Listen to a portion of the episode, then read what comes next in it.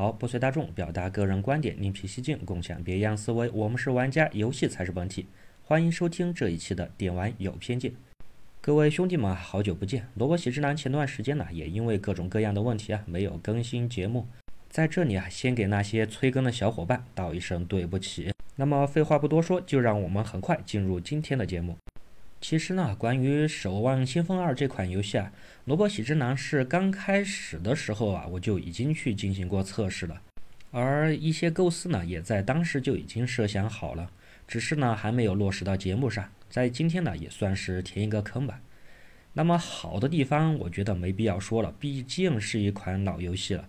那么我就来说一些我觉得不好的或一些缺点的地方吧。比如说呢，这个游戏我觉得和一代的话。简直是几乎一样啊！我觉得，像我当年玩一代的时候啊，其实我玩的并不多，但是这进去之后啊，还是感觉和一代简直是没有任何的区别。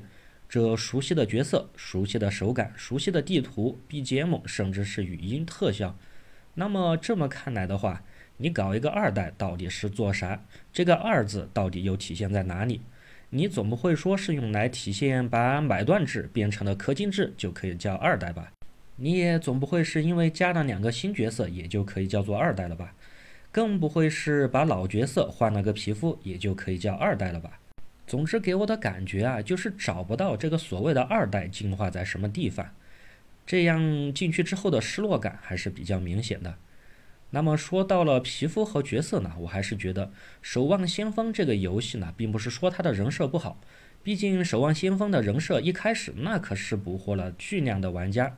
投入其中的，尤其是个别的女性角色啊，更是大家 YY 的对象。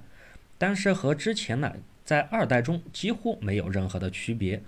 那些所谓的细节，也就只有老玩家、一些死忠的玩家可以认真的看出来。作为我这种偶尔玩一玩的来说，我真的觉得区别不大。而且这看久了的风格还有点例外。另外，这类似卡通和欧美的风格啊，这说实话，风格还是有点太过强烈。尤其是一些啊喜欢日式游戏玩家的来说啊，他们怎么样都喜欢不起来。就比如我啊，反正萝卜喜之郎，我个人就觉得人设嘛也就那样了，也没有吹的那么好嘛。更何况啊，就守望先锋，他这么多年来呀，就没有啥新角色的改进之类的，这更新的速度真的是有点实在太慢。另外的话，我看大家也说到的，就是这个游戏的机制啊，从之前的六 v 六变成了五 v 五。这个变化明显的意图是要加快战斗，因为原来的话基本上都是两个 T 在前面顶着的，现在人数减少了，基本上就只有一个 T 了。在这样的环境下，这地图按照原来六 v 六的玩，其实我觉得还有点稍微大了点，尤其是个别的地图啊，它挂了还要狠狠地跑一会儿，这个真的有点体验不好。另外的话，就像感觉这不像是五 v 五的地图。我觉得这么大的地图，个别地图可能十 v 十都没问题啊。而且再说回少了一个 T，那么对治疗的要求就会变得异常的高，而且这差距啊也异常的明显。反正萝卜喜之郎啊，在玩一些休闲局的时候，如果对方有个好歹正常水平的治疗，而我这边没有啊，会打得异常的痛苦。当然了，那我也只是说的休闲局，有可能呢对方没有选治疗。其他模式呢，我不太清楚，就不做一一的评论了。但是这总之的感觉啊，就像一些兄弟们说的，这好像加快了战斗的速度，但是好像又没有加快多少，也没有爽快多少呀。另外的话，还是不得不提到这个二代被大家诟病所最多的问题，就是它的氪金机制。我想这个东西，各位兄弟们已经在网上看到了太多太多的评论了吧。我简直都有点不想提，但毕竟这是它最大的问题。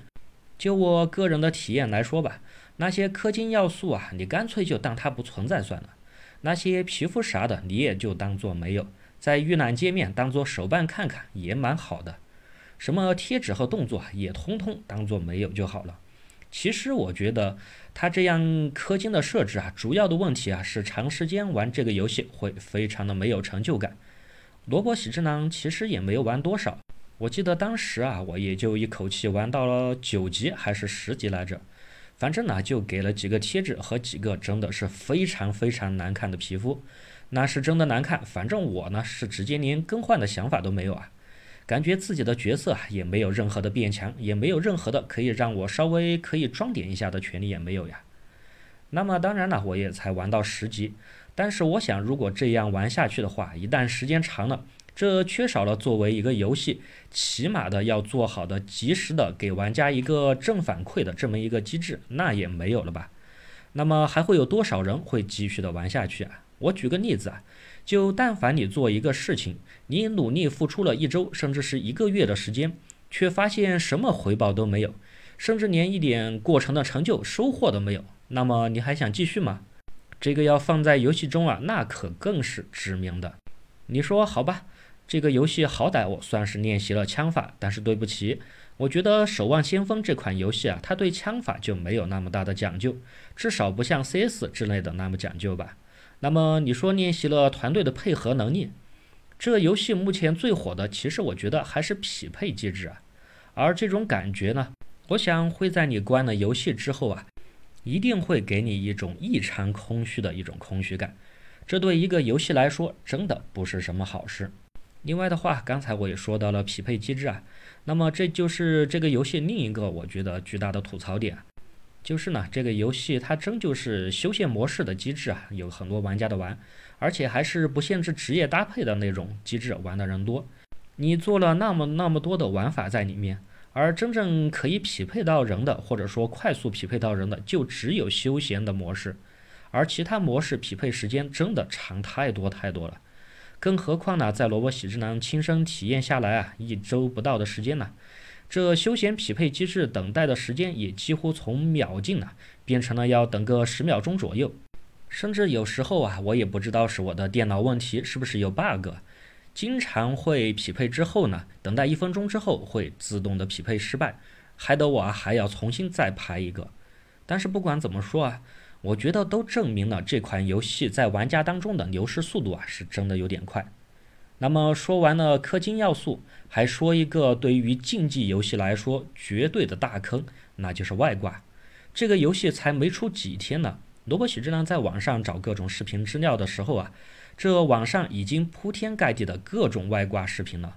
我至少在 B 站上呢，我可是看了不少各种旋转陀螺的外挂。还有那些什么自动锁头、透视的传统外挂，那更是无数，甚至不少玩家连演都不用直接演了。这对一个竞技类的游戏来说啊，我觉得简直就是致命的。如果这波控制不住，玩家流失可谓是非常夸张。清晰的，我记得我遇到过不止一次，我玩的时候啊，直接被对面压在家门口，直接就出不了门。这边五个人的团队啊啊，就狠狠的被压在家门口。出去就直接带走啊！你跟我说是遇到高手了，对不起，我遇到这样的情况可不止一次，而且还是不少次。我自然而然的也会怀疑他是外挂了。那么如果再换一个思路啊，如果他不是外挂，那是不是也说明了这个游戏的机制上有点问题啊？呃，一方被从头压到尾，没有翻身的可能性呢？那么这时间长了没有玩家退游，那才奇怪呢。好，那么综上所述啊，也就是简单的谈了一谈自己玩的一些想法。总结一下，个人觉得《守望先锋二》这一波啊，目前来说最大的问题，我觉得还是主要是出在策划上。一个方面呢，是现在的氪金模式啊，让普通玩家简直是毫无成就感。你不是说其他的，就隔壁某个六四八的游戏啊，啊，好歹你继续一个大版本的更新，还是能免费抽个几个十年来爽爽的。而到了你这里可好呢？